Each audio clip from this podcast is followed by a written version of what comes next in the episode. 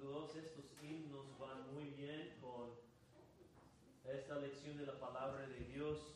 Hemos cantado a Dios, demos gloria. Padre, tu palabra es, me guía, cerca más cerca y la cruz me guiará. Estos himnos también tienen un mensaje que esté de acuerdo con esta lección. Y el, el tema, hermanos, es que hemos dejado, que hemos dejado aquí en jueces 2.21, jueces 2.21, que hemos dejado.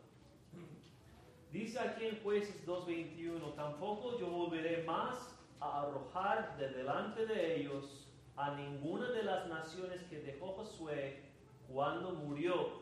Y este, este pasaje leí ya más de una semana atrás.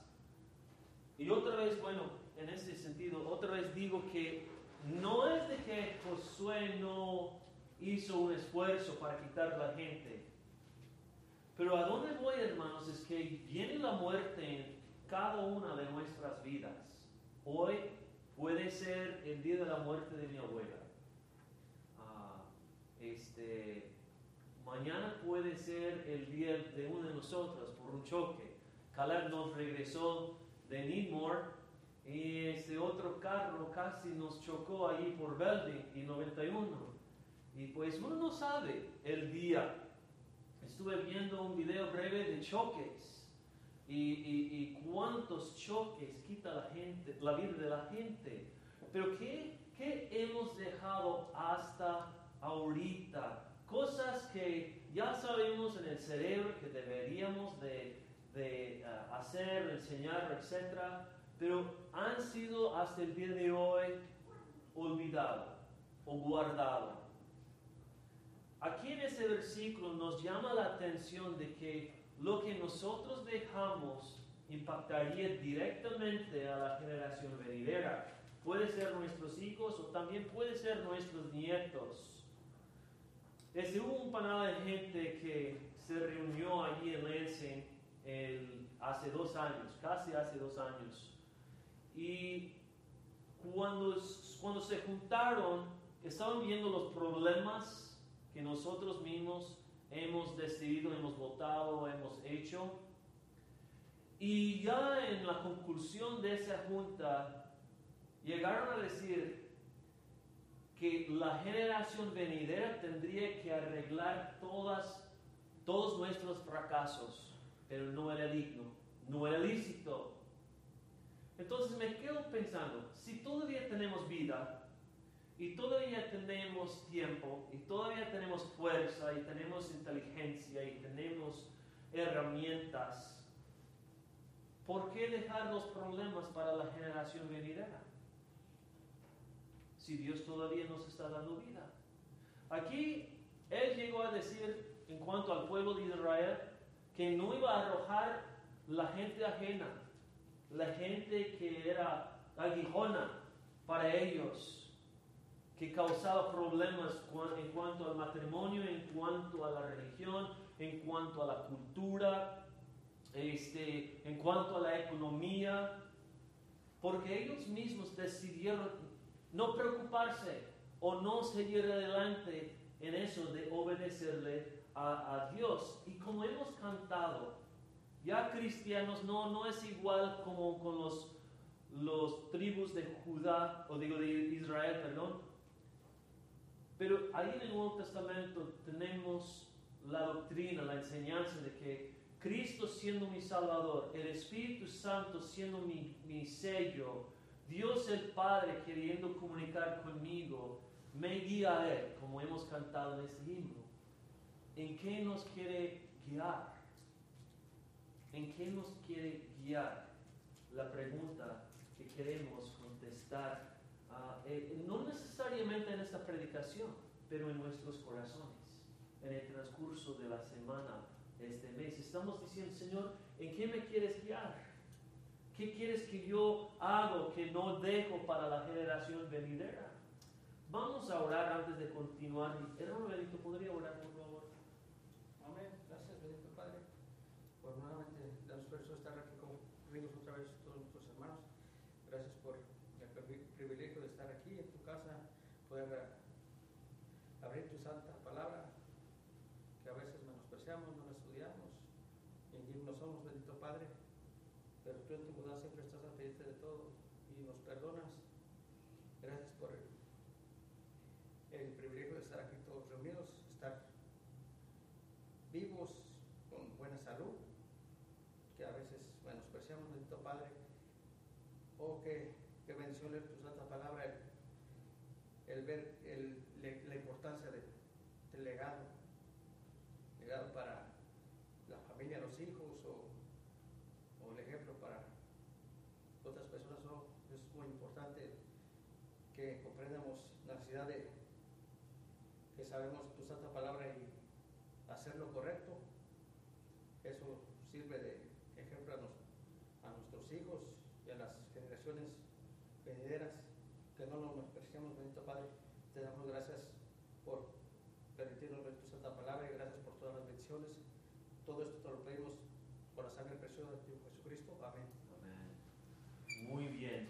Este, hace unos, oh, ¿cómo sería? ¿Cuánto sería? Ah, Unos cuatro meses atrás, en el remolque que tengo, ah, este, ahí en el techo hay una ventanilla que se puede abrir nada más para permitir el aire entrar, que no sea tan caliente dentro donde están las herramientas, eh, especialmente si esté ah, ah, prendido la planta de luz o compresor, etc.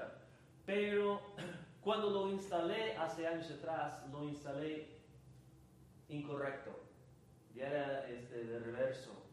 Entonces, al dejarlo abierto poquito, yendo adelante con el carro, el mismo viento lo quitó, la tapa la quitó. Entonces ya desde que se, ah, se rompió he tratado de cubrirlo mientras que esté estacionado allá en, en nuestro, nuestra propiedad con una tapa o un bote de basura, este, unas tablas, muchas cosas. Y muchas veces olvido de que esté ahí arriba esa cobertura y me echo ya, me voy al trabajo y ¡paz! Sale la madera, sale la tapa de basura, sale X cosa que he puesto ahí arriba. Y digo, uno de esos días necesito repararlo. Y este, cada vez que empezó a llover, dije, está, está ya cubierto. Y muchas veces no, entonces me eché afuera en la lluvia para poner la tapa otra vez. ¿Cuántas veces nosotros tenemos una tarea así? Poco a poco la clima está haciendo daño a lo, a, a- a- a lo, ¿cómo se llama? A las posesiones, al valor, al algo importante. La clima viene y, está mojando el piso, está mojando la herramienta, por, en el caso mío, con, la- con las herramientas, y en, en alguna forma estuve perdiendo valor por no arreglar la situación. ¿Y cuántas veces tenemos en nuestras vidas, cuántos casos hay en que hemos perdido valor en la familia, con la relación, con compañeros, con cualquier cosa, porque no hemos arreglado algo? Y es en eso que Dios me empezó a llamar la atención. Aquí en ese versículo, cuando hablamos de Josué, y los que fueron ah, dejados, por decirlo, el pueblo de Israel, hablamos de muchas generaciones. Una generación dijo que no quiero avanzarme y la generación venidera dijo pues estamos acostumbrados a que estén, entonces no nos vamos a hacer caso. Y es lo que sucede, es que cuando, cuando uno dice pues no es muy conveniente, pero es mucho trabajo, mejor lo dejo. La generación venidera dice, pues estamos acostumbrados, ¿por qué quitarlo?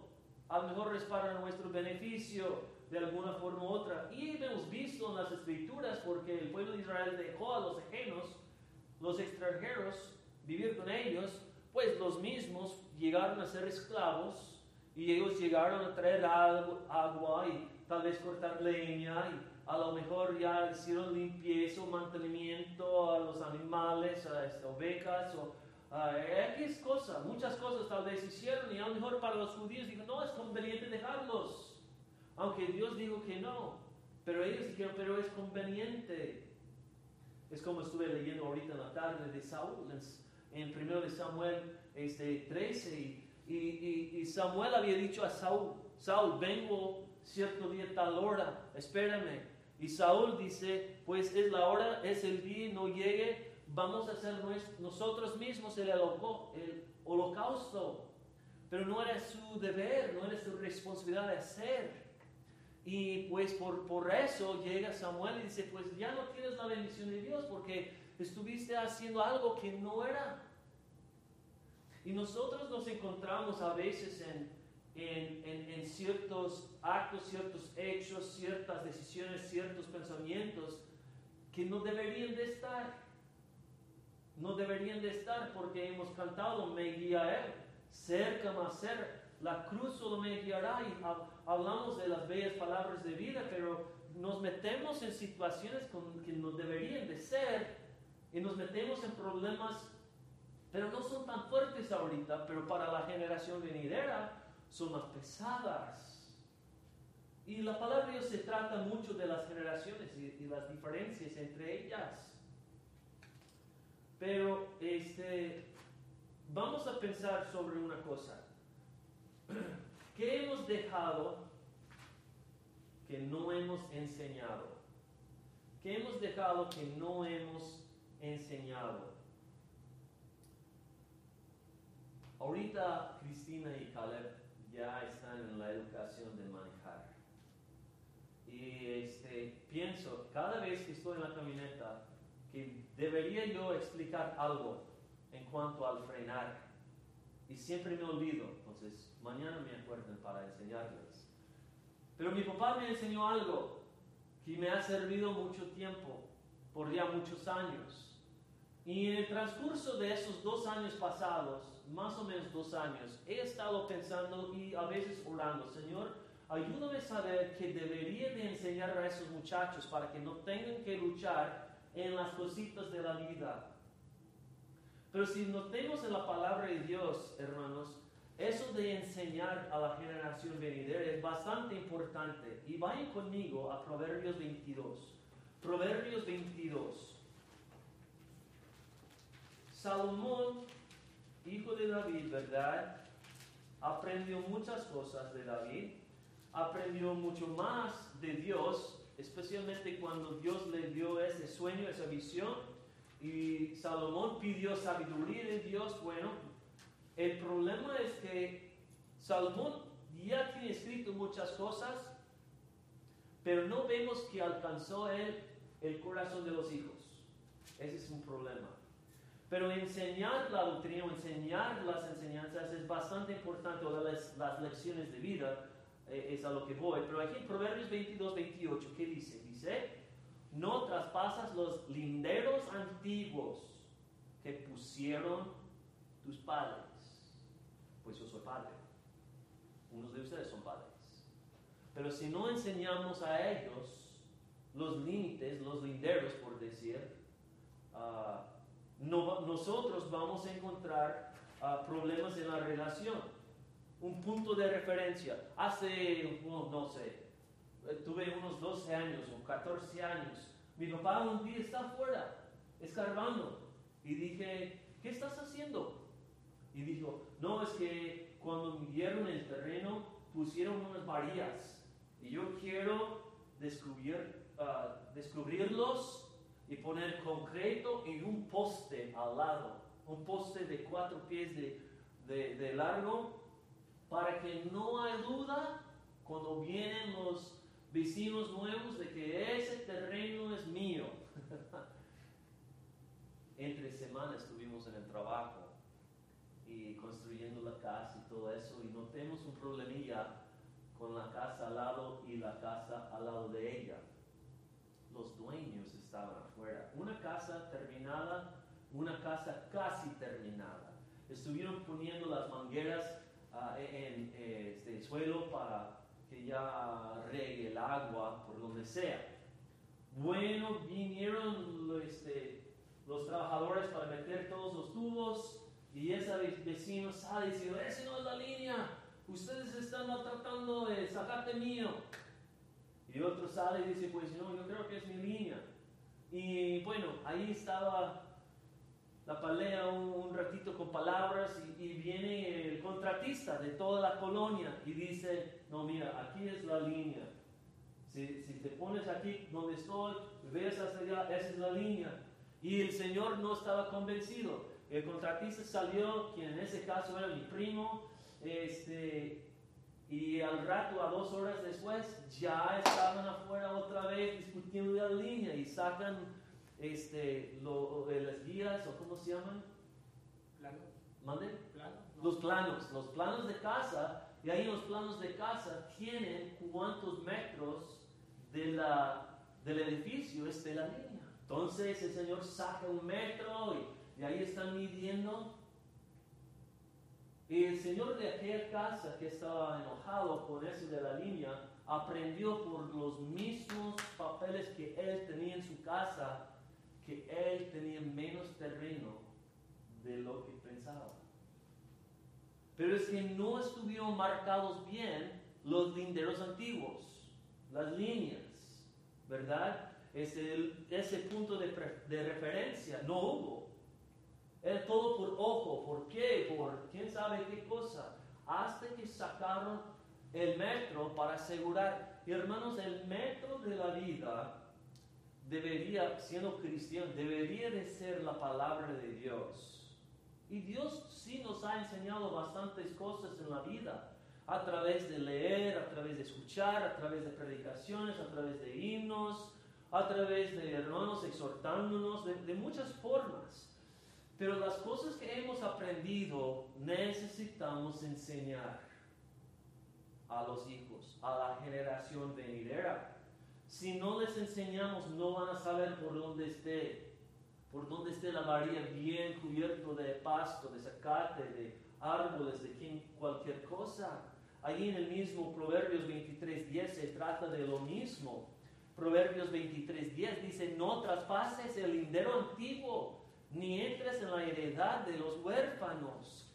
O sea, entonces, Dios tiene su ley. Un día, Cristo nos enseña en el Nuevo Testamento que seríamos juzgados por la palabra de Dios.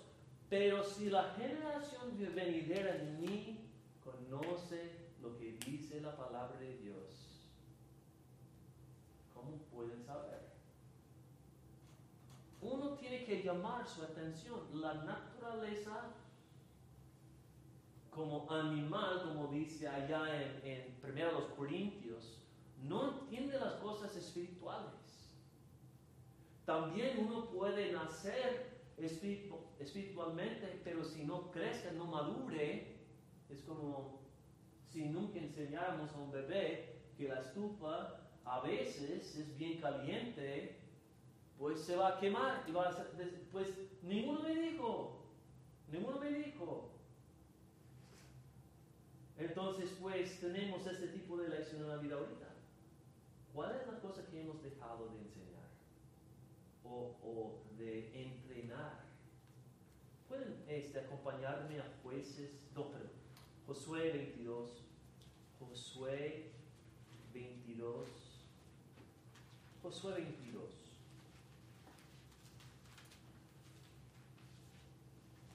Josué 22. Vamos a dar lectura del 8 al 10. Josué 22 del 8 al 10. Dice así en Josué 22, 8.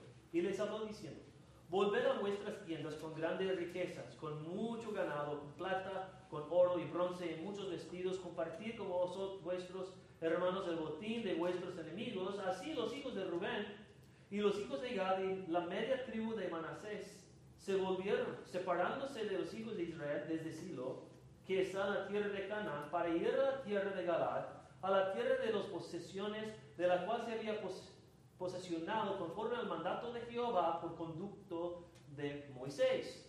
Y llegando a los límites del Jordán, que está en la tierra de Canaán, los hijos de Rubén y los hijos de Gad y la media tribu de Manasés edificaron allí un altar junto al Jordán un altar de grande apariencia y ellos lo hicieron con buenas ganas, con buenas intenciones.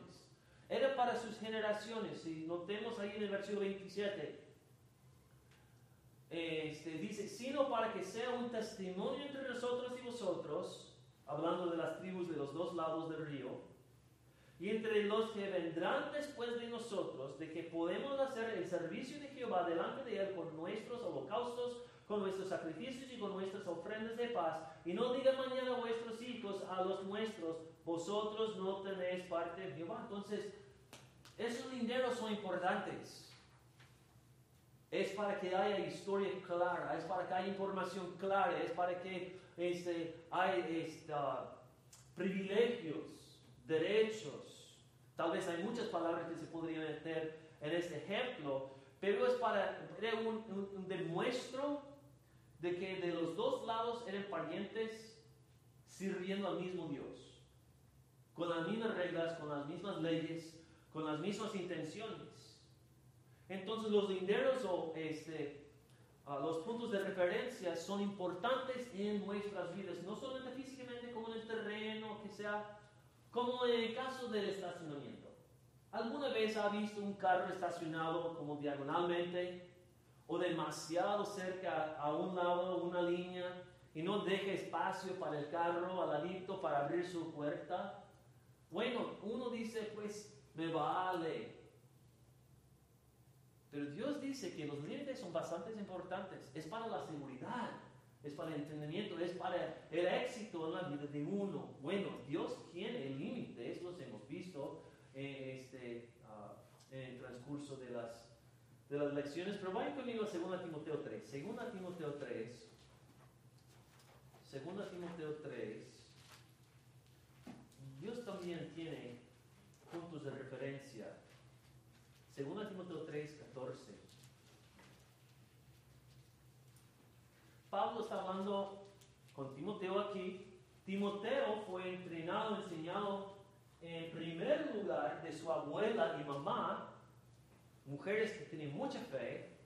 Y dice así en 2 Timoteo 3, 14, pero persiste tú en lo que has aprendido y te persuadiste, sabiendo de quién has aprendido. Y sigue adelante hablando de que desde la niñez ha sabido las sagradas escrituras. Y tenemos que notar aquí, jóvenes, todos ustedes tienen la decisión de escuchar, de notar, de mantener los este, linderos, este, las puntas de referencia. Ustedes mismos tendrían que decidir, pero nosotros que somos padres, tenemos un deber de enseñarles. Ellos tienen la decisión de aceptar o rechazar, pero nosotros tenemos el deber de enseñar. Y aquí Pablo, como el padre, en un sentido un padre espiritual, porque Timoteo viajaba con él aprendiendo cómo ser misionero y pastor, etcétera, un siervo del Señor. Ahí Pablo entonces está enseñándole y acordándole no solamente de sus, de sus propias lecciones, pero también de las lecciones de su abuela y de su mamá, aquí en el versículo 15, cuando habla de su niñez. Y nosotros tenemos que acordarnos. ¿Qué me enseñé? ¿Qué me enseñó mi papá? ¿Qué les enseñó sus papás? Cocinar X cosa. Le daba la receta o arreglar el carro y cuándo cambiar el aceite o, o no sé. Muchas cosas nos, los papás nos pueden enseñar. Pero a lo mejor uno dice, no, es que yo aprendí todo solo. Mi papá no me enseñó nada. Bueno, qué bueno que hagan que hemos podido aprender algo, pero ya este, solamente porque tuvimos que luchar para aprender no quiere decir que, que los hijos tienen que luchar. Yo sé porque me han comentado que han querido para sus hijos una vida mejor que la suya, los adultos aquí. Ah, que tenga oportunidad en la escuela, que tenga oportunidad en, en el trabajo, etc. Y eso todo es bueno. Pero si damos chance a la educación y damos chance al trabajo, pero no les damos chance o, educación en cuanto a la palabra de Dios, las otras dos cosas no, no, no, no, no cuenten para la eternidad. Esa es la, la información básica que uno tiene que enseñar. Y pues tengo muchos ejemplos en mi vida de eso, pero este, vamos a avanzar porque el tiempo está corriendo. Si no enseñamos a los hijos las cosas básicas, las cosas espirituales, los niños, más bien los jóvenes, ya los adultos jóvenes, los ah, inquisitivos, van a buscar respuestas. Van a buscar respuestas. Pero ¿por dónde buscarían las respuestas? ¿Por dónde? Si ellos no entienden que nosotros les amamos, que nosotros somos una fuente de información en cuanto a la palabra de Dios, en cuanto a la vida, en cuanto a la familia, etcétera, etcétera, que queremos invertir en sus vidas cosas sanas y seguras, etcétera, ellos van a buscar respuesta en lugares ajenos, es seguro. Ahorita en esta misma semana uh, llegaron noticias de otra familia que su hija decidió uh, hacer decisiones porque buscó respuesta en otro lado. Yo tengo un uh, conocido, era buen amigo hace años atrás, y cuando él este, regresó de sus estudios, dijo que tenía preguntas, tenía dudas y buscó en otro lado respuestas, no llegó a, a mí ni a, a, a los maestros, autoridades en su vida de este lado, y él decidió hacer o tomar una decisión bastante necia. Entonces, tenemos un deber, eh, aunque no es conveniente, enseñarlos, extender, invertir la información, por ejemplo. Vayan conmigo a Segunda los Reyes. Tenemos el rey, un rey bueno, de muchas formas. Tenía carácter bueno a veces. Tenía fe, eso es seguro. Tenía hijos. Pero vayan conmigo a Segundo a los Reyes, Segundo a los Reyes, capítulo 19. Segundo a los Reyes, capítulo 19. Y quiero que notemos algo ahí. Y a lo mejor no vamos a poder avanzar mucho más que este pasaje. Pero dice ahí en Segundo a los Reyes 19:15, Segundo a los Reyes 19:15, vamos a leer del 15 al 21. Dice así, hermanos, y oró Ezequías delante de Jehová, diciendo, Jehová Dios de Israel, que moras entre los querubines. Solo tú eres Dios de todos los reinos de la tierra. Tú hiciste el cielo y la tierra. Inclina, oh Jehová, tu oído y oye, abre, oh Jehová, tus ojos y mira y oye las palabras de Sennacherib, que ha enviado a blasfemar al Dios viviente. Es verdad, oh Jehová, que los reyes de Asiria han destruido las naciones y sus tierras y, y que echaron al fuego a sus dioses, por cuanto ellos no eran dioses, sino obra de manos de hombres, madera o piedra, o por eso los y por eso los destruyeron. Ahora pues, oh Jehová Dios nuestro, sálvanos, te ruego, de su mano para que sepan todos los reinos de la tierra que solo tú, Jehová, eres Dios. Entonces, Isaías, es el hijo de Amós, el profeta, envió a decirle a Ezequías, Así ha dicho Jehová, Dios de Israel, lo que me pediste acerca de Sennacherib, rey de Asiria, he oído. Esta es la palabra que Jehová ha pronunciado acerca de él. La virgen hija de Sión te menosprecia, te escarnece, detrás de ti mueve su cabeza la hija de Jerusalén y sigue adelante. O sea, este rey tenía fe.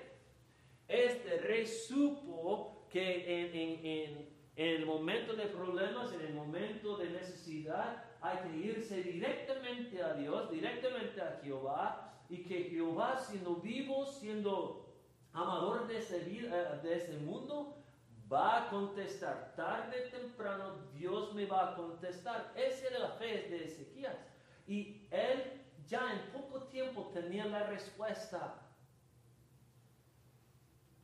Notemos ahí en el capítulo 20 que Ezequías llega a estar enfermo.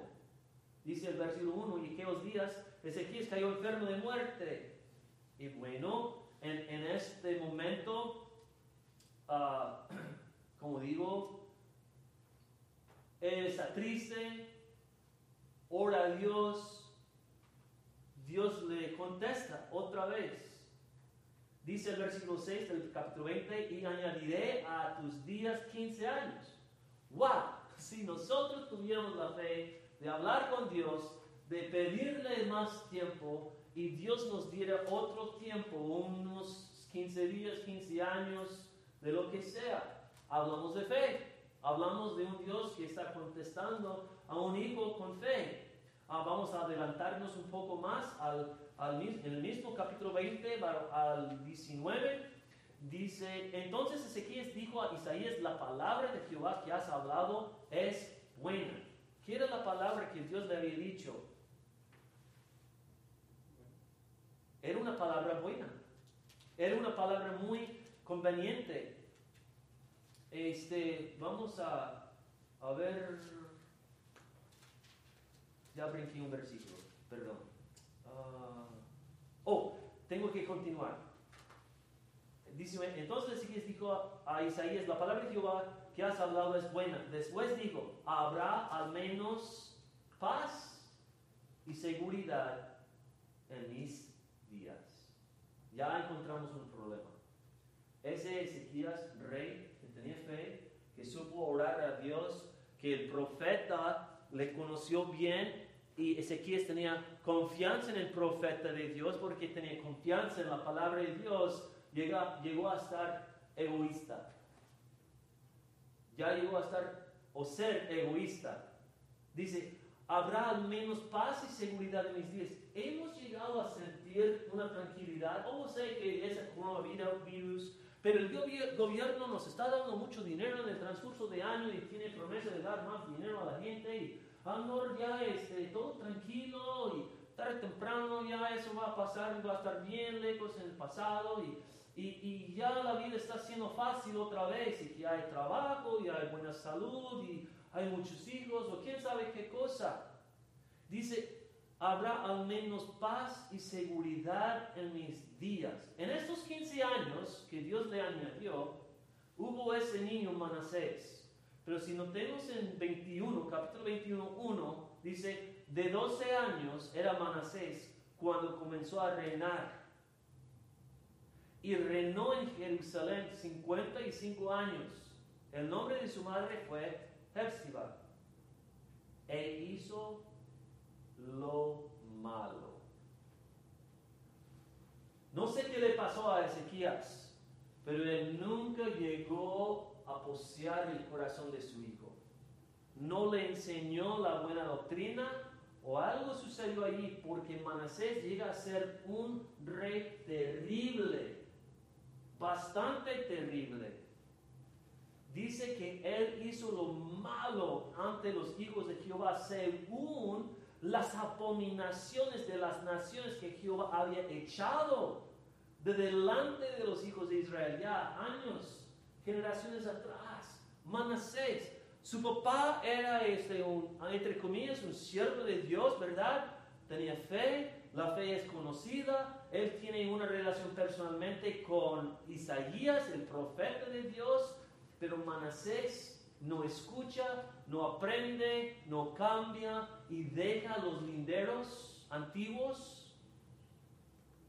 cambia las puntas de referencia porque él regresa todo el pueblo a la cultura desde antes, cuando todavía estaba llena la tierra con toda la gente pagana. Su hijo era bastante malo ¿Qué hemos dejado?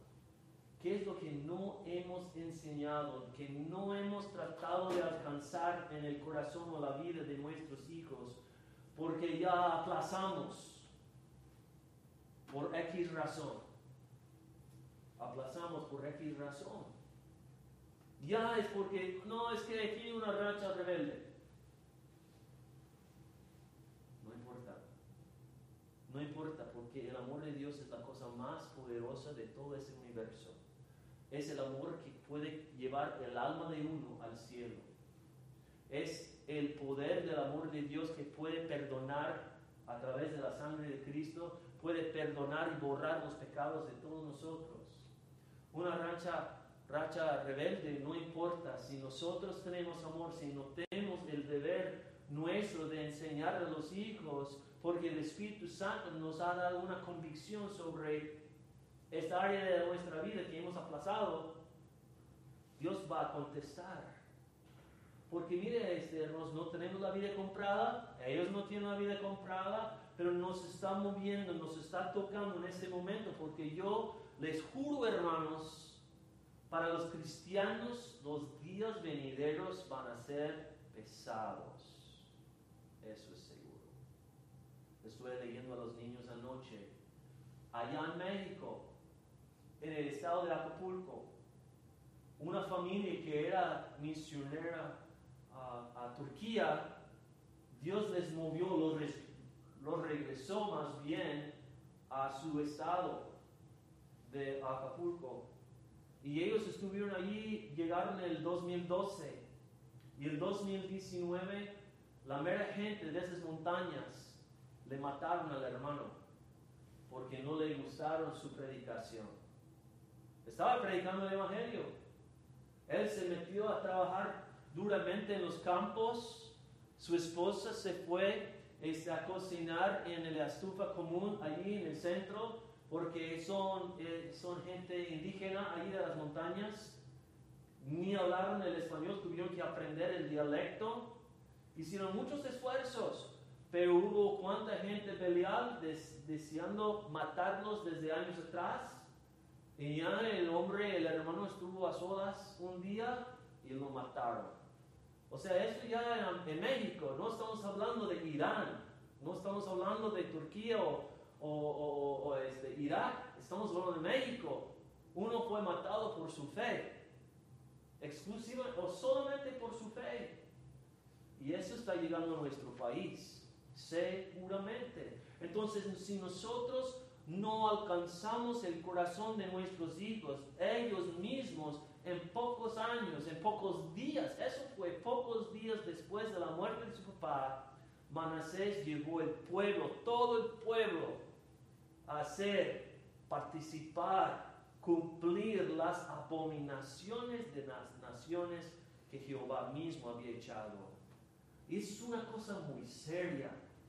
Este, hemos estado tocando puertas y tocando puertas y, la persona sale y dice, no, pues yo voy a la iglesia bautista tal. Y digo, oh, bueno, entonces tú sabes a dónde, irías tu, a dónde iría tu alma al morir. Ah, pues creo. O sea, ni tiene la seguridad de la vida eterna. ¿Por qué? Porque uno no está enseñando. Uno está dejando los linderos antiguos al lado, cubierto, olvidado, no no explica, ni, no indica nada de, de, los límites de Dios. Aplazamos diciendo, no, es, está bien, mejor después, o a lo mejor nunca, o que otra persona eh, más educada viene a enseñar, pues nos cae nosotros. Somos los, los papás, somos la autoridad para los hijos, para prepararnos y en ocho días, primero Dios, vamos a ver otro punto bajo lo que hemos dejado. En primer lugar es la enseñanza. Hay cosas que uno puede enseñar, pero en segundo lugar hay cosas que uno debería de advertir, de advertir. Y eso vamos a ver en ocho días. Y hermanos, es una cosa que veo en mi propia vida, que hay unas cuantas cosas que no he tratado suficientemente bien para tener bien el corazón de mis hijos, de los chicos o de los grandes, en, varios puntos. Entonces, si es una cosa en mi vida, sé que es una cosa en todas nuestras vidas, porque la Biblia dice que no hay tentación que no afecta a todos, ahí en 1 Corintios 10. Y vemos, hermanos, que la naturaleza es débil, Nuestra, nuestro cuerpo es débil, lo físico es débil, lo es. El espíritu es listo. Y sé que nuestros espíritus es el mismo. Es el Espíritu Santo que muere en nosotros. Es el mismo y Él es listo. Pero ya tenemos que estar de acuerdo en la necesidad porque la hora es tarde. Ya es noche en cuanto a lo que está sucediendo en nuestro mundo.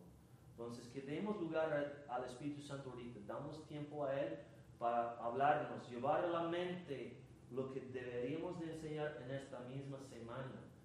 Puede ser, ser cosa de, de, hablar verdad o de uh, guardar los pensamientos, de, uh, este, de no perder uh, tiempo o, o, perder tiempo, dinero o, o, no contestar feamente a la gente que tenga respeto. Un montón de cosas que pudiera ser. El chiste es, estamos escuchando al Espíritu como he, dicho, ya todos esos himnos que cantemos, los notemos porque uno tras uno me, habló a mí, a Dios demos gloria, porque su palabra es fiel. A través de su palabra me va a guiar. Y por guiarme quiero estar más cerca. Y es la cruz, que es grande, que es, habla de luz, que habla de salvación. Eso me va a guiar. Pero ¿qué tal de mis hijos? ¿Qué tal de mis hijos? Tengo que ilustrar, tengo que indicar, tengo que guiarlos a los linderos antiguos y que entienden ellos que no se debería de mover. Vamos a orar. Señor, una vez más alcanzamos su trono de gracia pidiendo ayuda. Yo te pido, Señor, en mi propia vida ayuda para que tu bendición no sea solamente sobre mí, pero que sea sobre todos mis hijos, mis nietos, bisnietos, etcétera, Señor. Yo no quiero ser como este Ezequías, que solamente quisiera paz y tranquilidad en su propia vida. Y Señor, que ninguno aquí quiera tener ese tipo de corazón. Un corazón arrogante, egoísta, cerrado a la generación venidera. Ese grupo, Señor, hace dos años notaron que hemos hecho muchas decisiones necias en, nuestra cultura, en nuestro país, y que no es digno, no es lícito, pero la generación venidera tendrá que corregirlas. Pero si no tiene la herramienta, si no tiene el entendimiento, conocimiento, pues estaríamos peor. Entonces ayúdanos a educar a nuestros hijos con amor, con mucho amor para que tu nombre alabado, no solamente hoy, pero para todos los días, hasta que vengas, Señor. Entonces, perdónanos y ayúdanos